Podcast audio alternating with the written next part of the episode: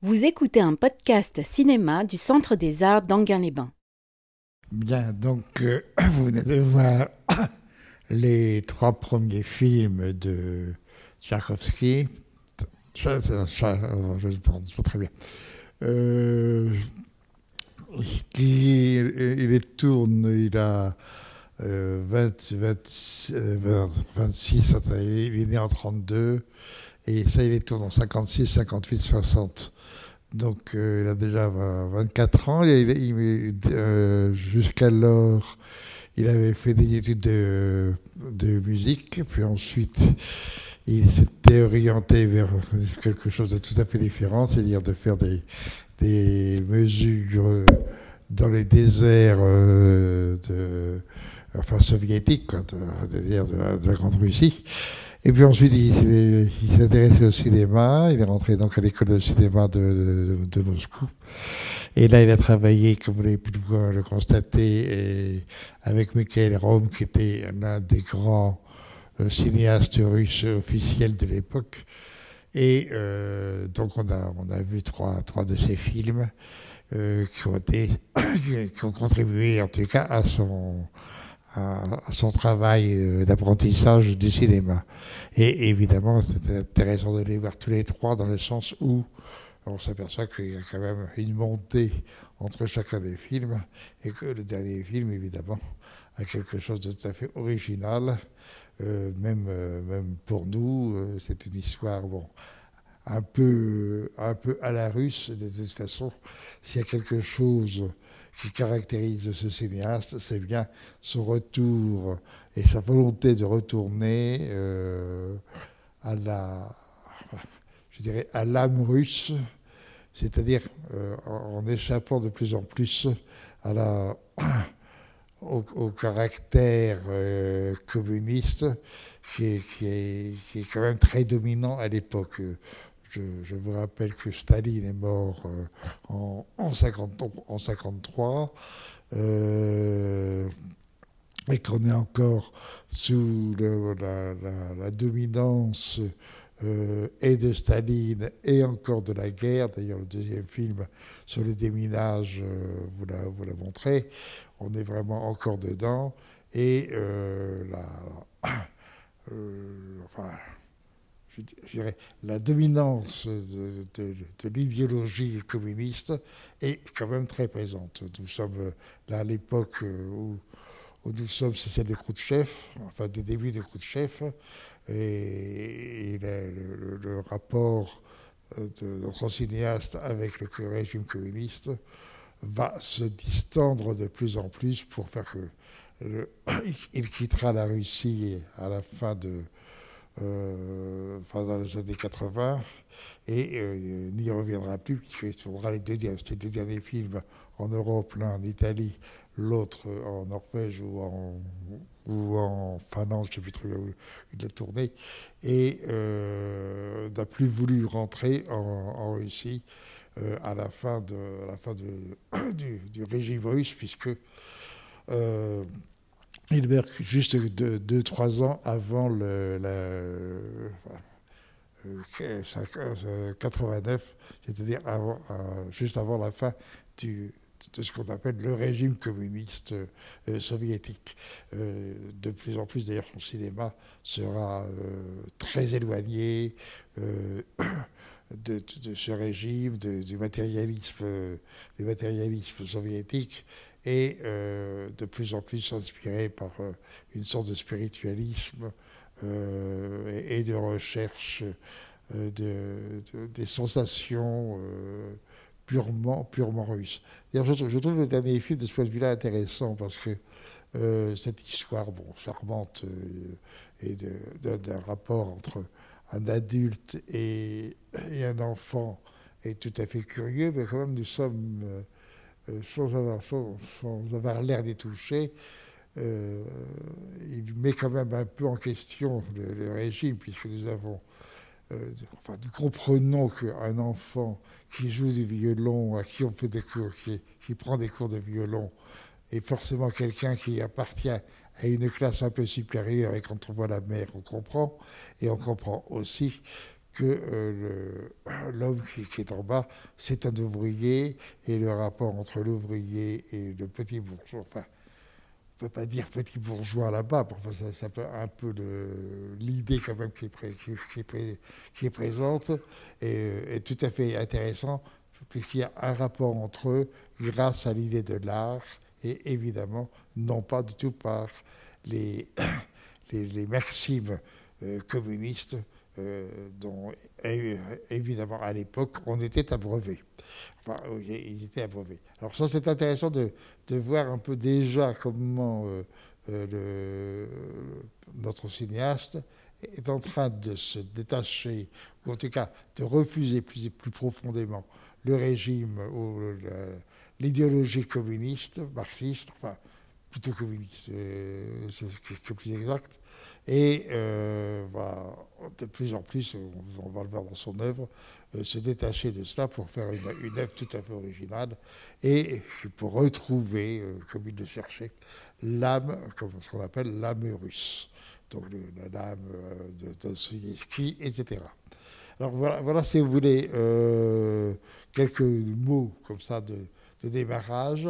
Comme on avait la possibilité pour une fois de faire une rétrospective quasi totale d'un cinéaste, puisqu'il a tourné quand même relativement peu de films, euh, il était intéressant de commencer par euh, le, début du cinéaste, euh, son, travail d'école, et de voir quand même une personnalité.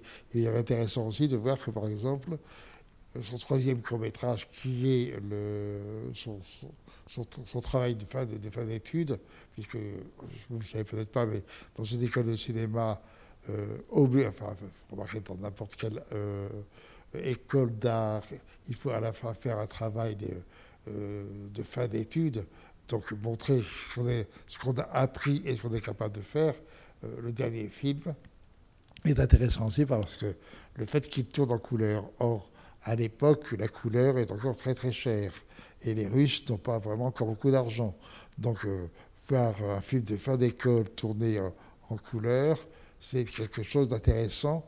Euh, parce que, si vous prenez en France l'IDEC, euh, à l'IDEC, on ne tourne pas encore en couleur à la fin des. en 1960. Pas encore. même, même les grands cinéastes tournent encore peu euh, à l'époque en couleur. Quelques-uns évidemment. la couleur, euh, on, l'utilise au cinéma depuis 1935-36, mais disons c'était exceptionnel. Euh, et, de ce point de vue, euh, notre cinéaste, Tarkovsky, va avoir avec la couleur des rapports intéressants et aussi des retours au noir et blanc. le deuxième film sur le déminage, est tout à fait passionnant aussi sur le, le, rapport sur, je, dirais, pas, pas, vraiment le gros plan, mais euh, les plans très présents dans le centre du cadre et euh, ce, travail sur l'idée d'un suspense. Euh, c'est pas un suspense hitchcockien, mais ça l'est quand même un peu, sur ce, jeu de déminage. Évidemment, de donner au spectateur une, crainte pendant tout le film que ça, que ça explose, euh, c'est logique puisque c'est fait là-dessus, et la tension qu'il euh, s'est déjà euh, provoqué tout en jouant quelque chose aussi d'intéressant euh, surtout à l'époque où on est quand même euh, dans le cinéma russe arrivé une, quand même un côté très conventionnel euh, et qui a quitté le réalisme pour revenir à une volonté de réalisme. C'est-à-dire que c'est quand même très précis d'une façon, de vérité du déminage.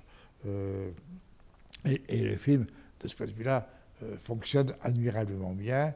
Euh, j'adore évidemment le, le, petit, euh, la petite assise de la fin, où c'est pas les bombes qui, sont dangereuses, mais c'est le, le, moteur, enfin le, je sais pas quoi, qui, fait que, le camion n'est pas capable d'aller droit. Enfin, ne sais plus ce qu'ils ont comme, comme, comme vice.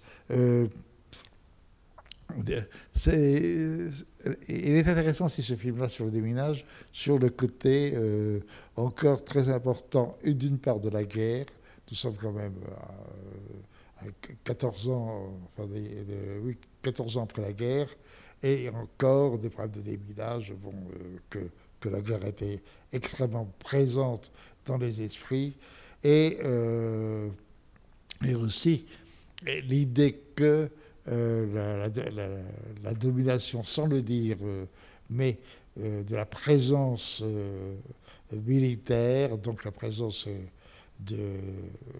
du, régime, sans avoir l'air de sans avoir l'air d'attaquer, mais elle est archi présente. C'est-à-dire que quand même, le film, c'est l'armée qui dirige. bon, D'accord, il faut sauver, euh, le déminage, c'est tout à fait normal, euh, toute la population est obligée de, déménager. Tout ça étant très logique, c'est-à-dire très, très, réaliste, très réaliste. Il n'empêche que euh, le, travail est fait de telle façon qu'on sent que c'est un régime quand même très, où, la présence de l'officiel, c'est-à-dire de l'armée, de la police, euh, sous-entendu, est quand même très présente. Euh, mais ça, euh, c'est une façon de dire les choses dans ce type de régime où on ne dit pas directement les choses, mais comprenez peut-être en dessous ce que ça veut dire. de toute façon, de ce point de vue-là, Tarkovsky sera assez habile dans son cinéma pour dire, pour dire des choses et à la fin il en a marre d'être obligé de, se cacher, donc il quitte la Russie et ne reviendra plus en Russie. Il mourra en Europe, euh, en, dehors, de la Russie. Donc rupture totale avec le régime avant que celui-ci euh, s'effondre, ce qui viendra donc de trois ans après, le après sa mort. Euh, voilà, c'est déjà quelques données. maintenant, je vous laisse un peu la parole, puisque ce n'est pas évidemment sur cette séance-là qu'on va véritablement travailler sur Tarkovsky. L'œuvre va venir, euh, va venir après et elle est quand même admirable. Euh, en ce qui me concerne, je considère Tarkovsky comme euh, le plus grand cinéaste russe après la grande époque du cinéma russe. La grande époque du cinéma russe, avec entre autres ce qui est, qui est de 1920 à 1930, et, quand même ceux qui ont, qui ont suivis par la suite, qui ont euh, Schoenstein, etc., Dovzhenko, euh, Barnett, tous ces gens-là, qui ont été plus ou moins empêchés de travailler par Staline. Et, il y aura un cinéma entre 1940, 50, jusqu'à cette époque-là, russe qui, va dépérir et ce sera des cinéastes comme euh, Tarkovsky, mais aussi Konchalovsky.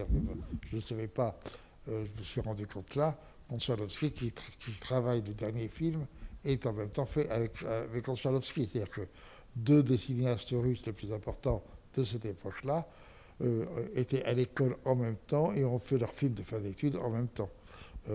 enfin bon, Tarkovsky est quand même supérieur à Konchalovsky, qui est quand même pas mal.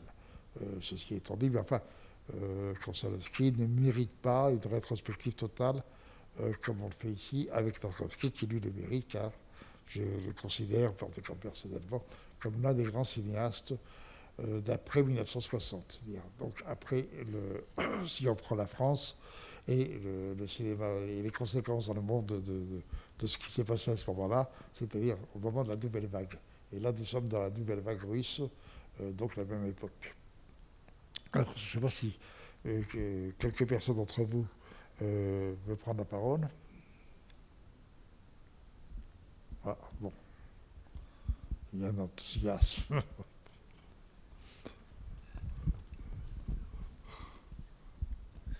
je me lance, juste un petit mot.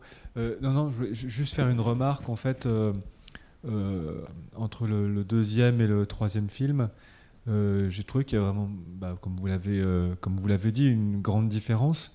Ce qui m'a frappé, c'est que dans, dans, le film sur le déminage, Tarkovsky, j'ai l'impression qu'il a recours à beaucoup d'effets de, mise en scène assez appuyés.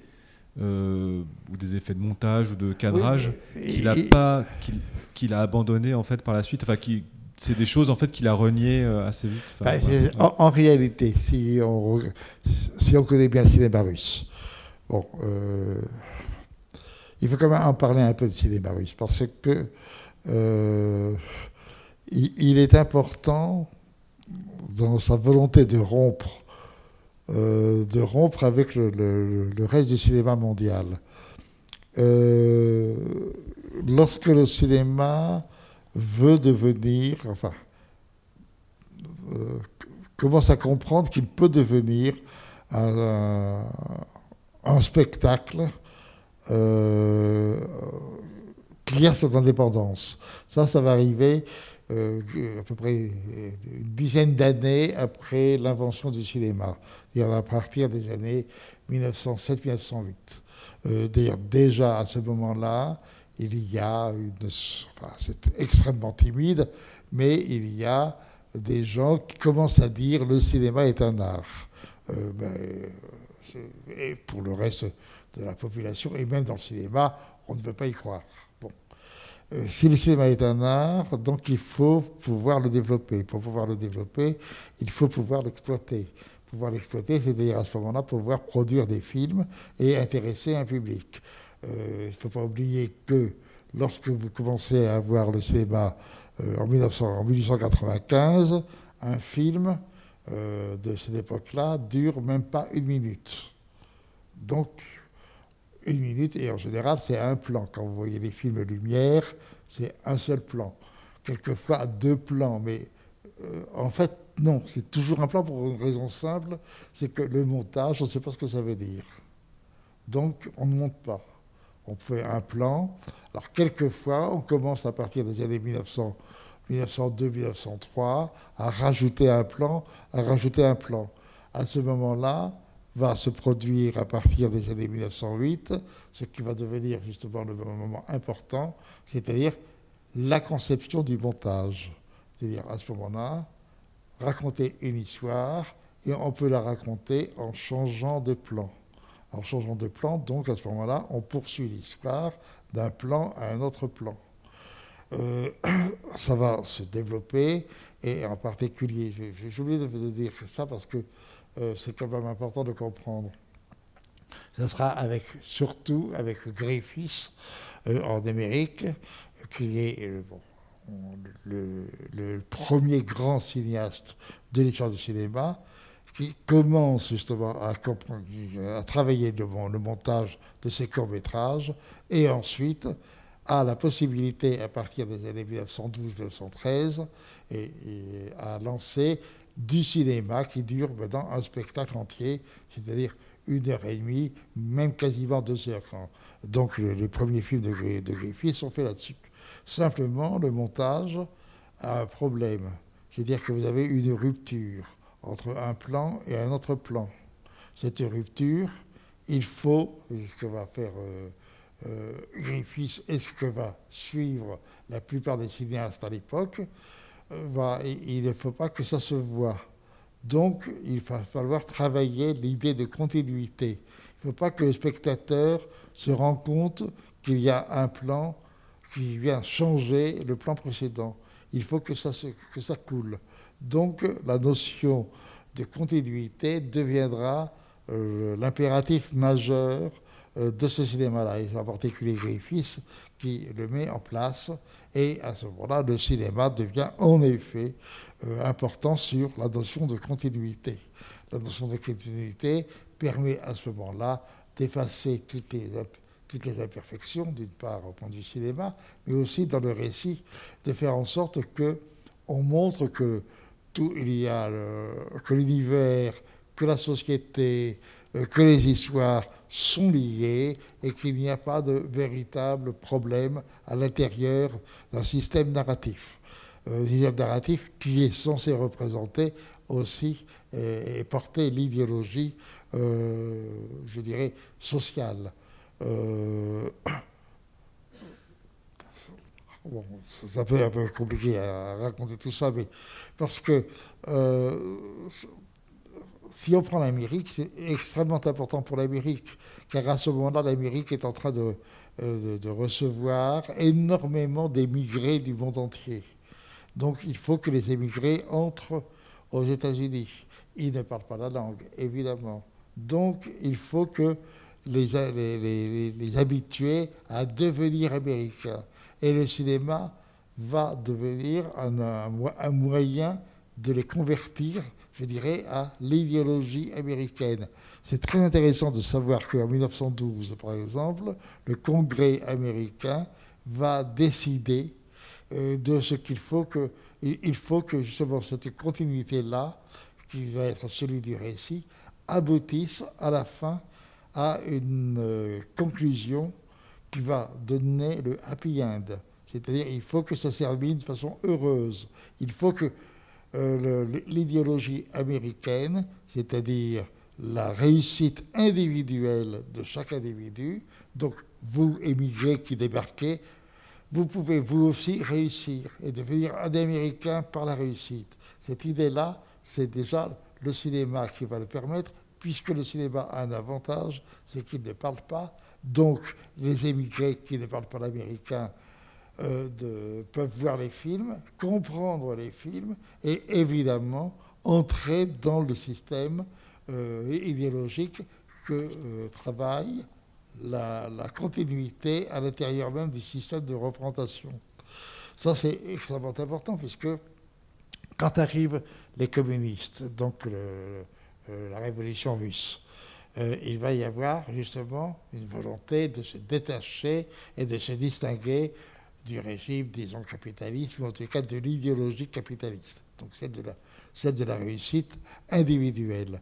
Euh, donc de la continuité et dans cette continuité de pouvoir acheter le futur et de s'installer dans le futur et d'être véritablement maître du futur. Euh, donc euh, le système, la pensée communiste ou marxiste va travailler, ce sera le côté révolutionnaire, justement en disant non à ce moment-là à la continuité.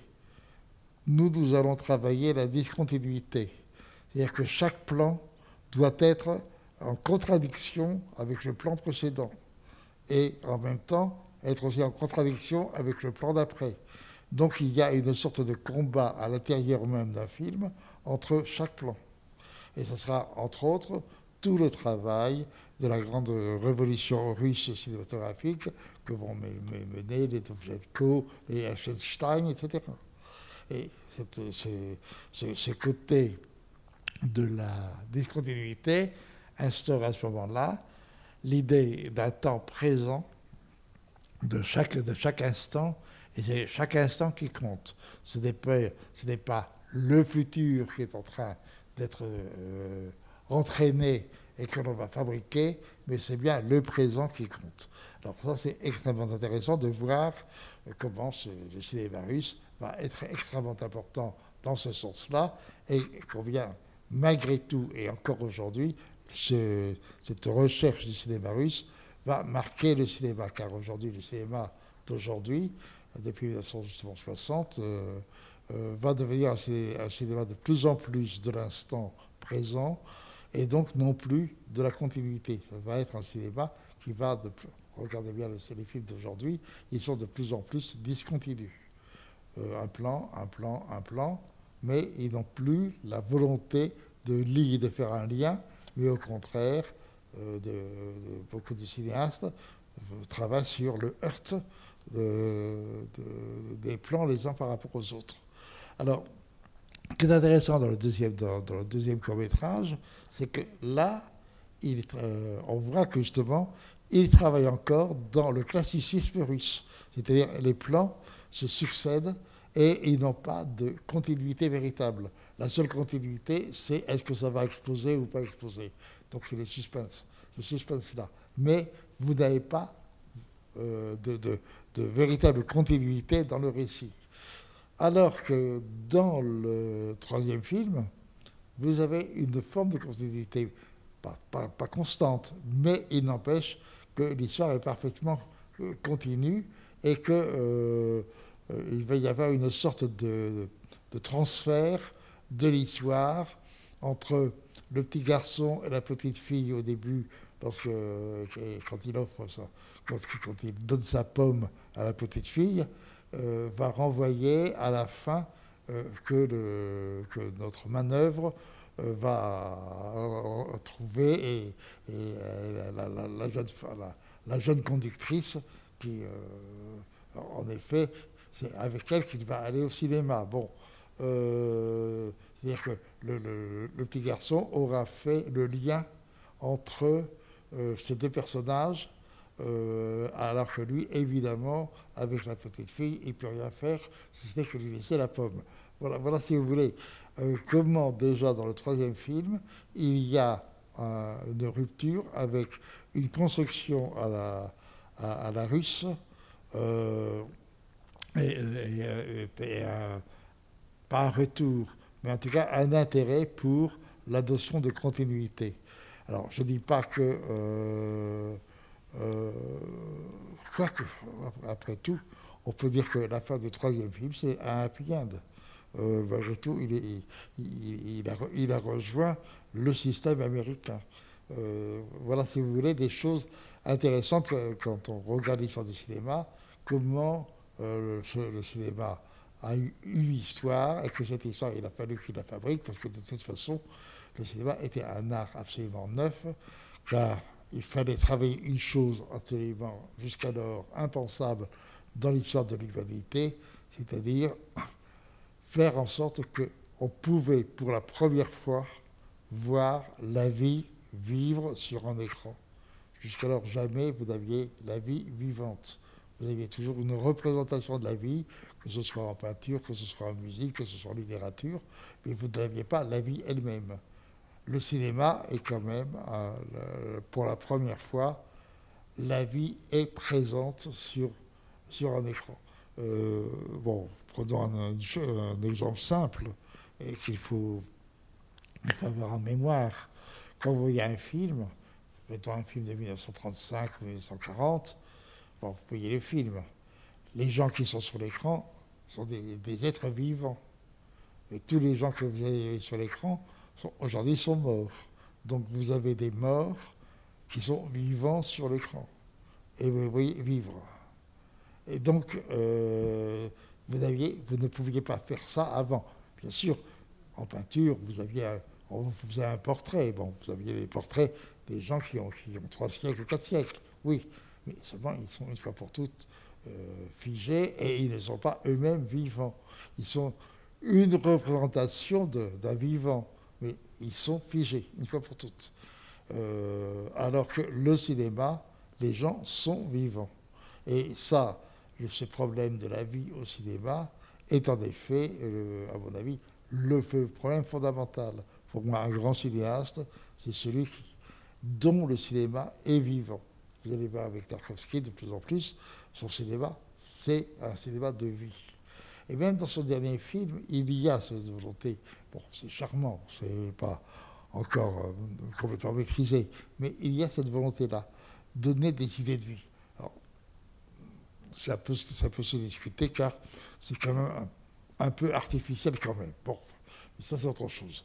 Mais euh, euh, je, la, différence entre un, vrai grand cinéaste, donc qui, représente, qui fait vivre la vie, et un autre cinéaste, plus ou moins talentueux, mais moins évidemment, c'est que le, cinéaste talentueux, lui, ne s'occupe de l'existence et vous raconte l'histoire de l'existence, de, la mort, de, de la naissance à la mort.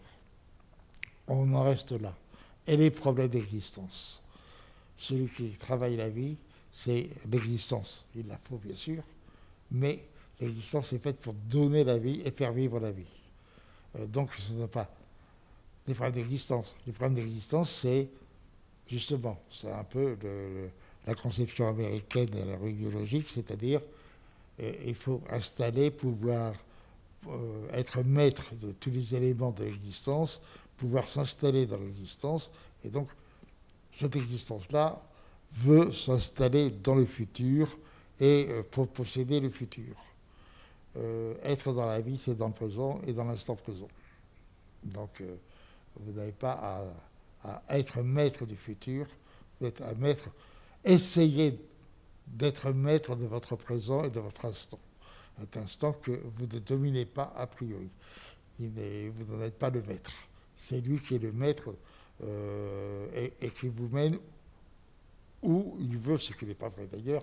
Mais enfin, c'est quand même cette idée-là. Vous, êtes dépendant d'eux.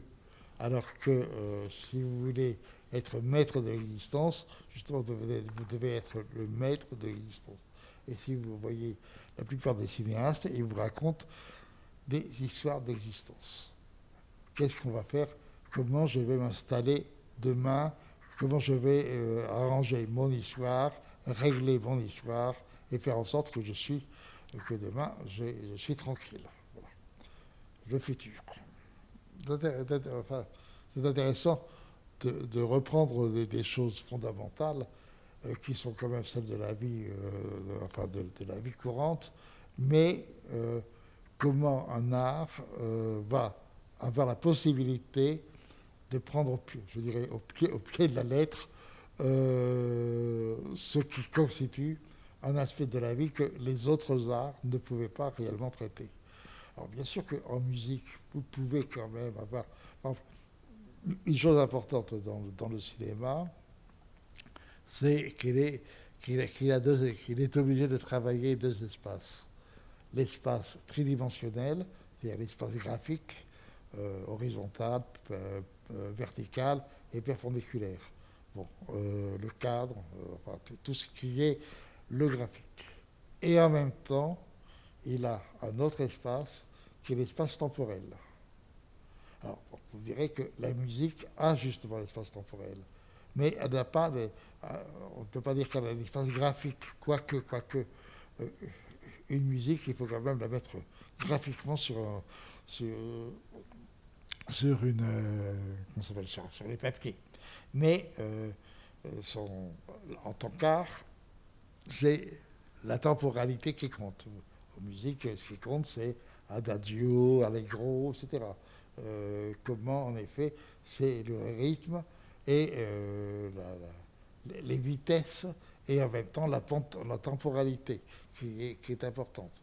Mais euh, le cinéma et le solar, pour qui et l'espace-temps et l'espace tridimensionnel jouent un rôle important. Et comment l'espace-temps doit être pris en, compte par l'espace euh, disons, spatial tridimensionnel et inversement. C'est-à-dire, en d'autres termes, le cinéma, qu'il le veuille ou non, est des. Comment euh, euh, il, dépend, il, dépend fondamentalement du mouvement. Alors que les autres arts, en littérature, vous, avez le mouvement, mais vous n'avez pas vraiment le, euh, quand vous lisez la phrase, oui, vous lisez la phrase, c'est un mouvement, mais en même temps, ce n'est pas un vrai mouvement. Euh, alors qu'au cinéma, le mouvement, c'est fondamental. Euh, on voit des mouvements et il faut qu'il y ait le mouvement. Et donc, et ce mouvement, évidemment, ne peut se, ne peut se développer que par le temps et, la temporalité. Et c'est ce qui fait justement le grand art. Tarkovsky sera, euh, de ce point de vue-là, un très grand cinéaste. Et, euh, justement, et, chez lui, vous allez voir de plus en plus, la temporalité va devenir de plus en plus dominante.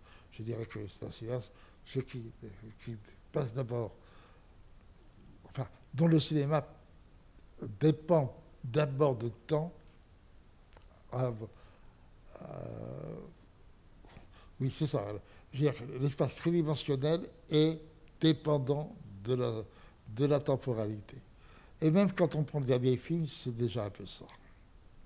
Alors que le second film joue le temps qui est celui est-ce que la bombe, enfin la bombe, oui, c'est ça, ce sont les bombes, ou les obus vont exploser ou non. Bon, ça c'est une temporalité immédiate. Alors que le dernier film déjà commence. Vous allez voir les autres films, évidemment, ça va être de plus en plus important. Et dans le tout dernier, celui du sacrifice, euh, c'est le sujet même.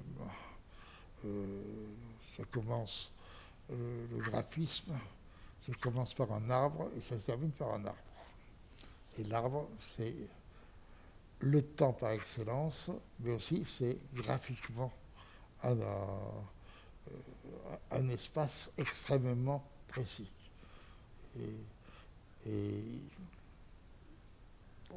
je parce que j'allais passer à l'Asie et l'importance dans, le cinéma asiatique de l'arbre. Vous voyez les films de Wuxia des gens comme ça, vous verrez que l'arbre, c'est euh,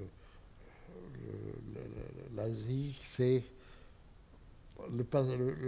on est c'est pas le futur qu'on vise, c'est le futur n'est pas de, euh, éloigné et il faut le rejoindre. Le futur est déjà dans les racines de l'arbre et il vient de là. Donc, d'une certaine façon, c'est le passé qui fabrique le futur, ce qui est par ailleurs aussi acceptable pour l'Occident. La question n'est pas là. Mais euh, au point de vue euh, élaboration de l'imaginaire, euh, ça donne un tout, autre, parcours et, d'autres œuvres. Euh, par exemple, si vous prenez par exemple la peinture chinoise ou, japonaise, ils n'ont pas besoin, du, ils n'ont pas besoin de, la perspective. la perspective, il a fallu que ce soit justement le, côté occidental qui prend propriété de, la tridimensionnalité hauteur, euh, largeur, profondeur. Euh, alors que euh, vous voyez un arbre asiatique, vous n'avez aucune, perspective et pourtant vous, vous, acceptez l'idée des perspectives. Bon, alors amusez, amusez-vous à réfléchir à toutes ces questions-là parce qu'elles sont tout à fait passionnantes. Mais c'est vrai que l'art, c'est aussi savoir disposer des données élémentaires et, fondamentaux, et fondamentales euh, de la vie et de l'existence par la même occasion. J'ai une petite question. Oui. Tout à l'heure, vous avez parlé de justement de la distanciation du cinéma russe euh, avec le cinéma américain. Et c'était très volontaire. Attention, hein. ça, a été très volontaire pour les pour, pour les Russes. Tout à fait. Mais justement, on retrouve beaucoup de noms américain en fait dans les dans les personnages en fait des films de Tarkovsky. Et je me suis posé la question pourquoi ce choix en fait? Bah, Parce que euh, il n'est pas très marxiste. Et même ça lui insupporte beaucoup. En, fait, il, il, il, a quand je dis russe, c'est dans le sens spirituel, euh, spiritualiste. Enfin, il, y a un côté religieux chez lui. Et, donc, euh, le, matérialisme marxiste, au fond, il ne l'a jamais accepté. C'est euh, intéressant de voir une génération des, années 60 qui, a connu quand même la guerre. Attention, c'est quand même une génération qui a quand même connu la guerre.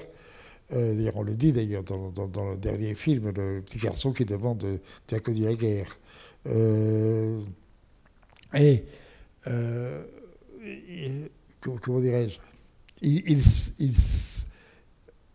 comprend que le stalinisme et que cette espèce de domination, de cette pesanteur de la pensée marxiste telle qu'elle a été euh, prise en charge euh, par la dictature stalinienne, euh, il, ne l'accepte pas.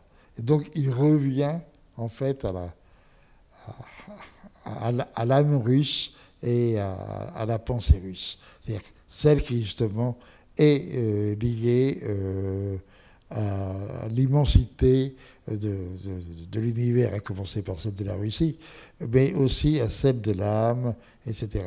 Euh, donc de la spiritualité. inspiré, il, il, y a chez lui ce côté spirituel. Alors que, vous, que Achenstein fera tout pour faire oublier, alors que Achenstein, il ne faut pas oublier qu'il a eu quand même des problèmes avec, les Saliniens. Hein, on, l'a quand même on peut dire, quasiment euh, perturbé dans, son, dans, dans, ses derniers films, même s'il a réussi à faire de Yvan le Terrible euh, un chef-d'œuvre. Mais Yvan le Terrible, euh, il y a une lecture possible, c'est que c'est un portrait possible, ou en tout cas sous-jacent, de Staline dans son film la, dictature, Ivan évidemment célébré, mais quand on voit le film, euh, ça se discute, la célébration d'Ivan. Euh, ces, films-là ne sont pas euh, sont, trop marqués par la, par la réalité de leur pays et donc de l'idéologie de leur pays pour ne pas laisser des traces. D'où le besoin en fait de s'extraire en fait, c'est ça. Comment? On a besoin en fait de s'extraire en fait justement de. Oui c'est ça. Il y a, un, besoin d'échapper à ça. Et on ne peut pas le faire directement puisque c'est euh, si on le fait directement, on, on, finit immédiatement. On ne finit pas. On, est immédiatement dans un, dans, un, dans un, camp de concentration.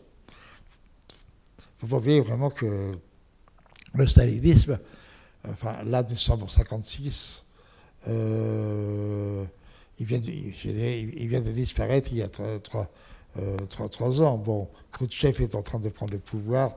Euh, il y a une sorte de, de libéralisation très rapide en Russie, mais enfin, immédiatement, ça va être recouvert par Brezhnev, et on peut dire que jusqu'en 89, bon, là aussi, on étouffe. Quoi.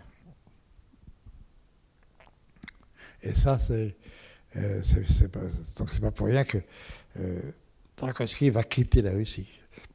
C'est quand même le, seul, le seul cinéaste. bon, il y a eu d'autres artistes qui sont partis de Russie, euh, entre autres des écrivains euh, qui ont quitté. C'est le seul cinéaste ma connaissance, en tout cas de renom, qui est vraiment rompu avec la Russie. Il a, refusé à la fin de sa vie de, revenir en Russie, où il était d'ailleurs quand même interdit. C'est une rupture. Je ne sais pas d'autres questions. De toute façon, rassurez-vous, quand vous allez voir les autres films de, de Tarkovsky, euh, là vous aurez des questions. C'est quand même très riche.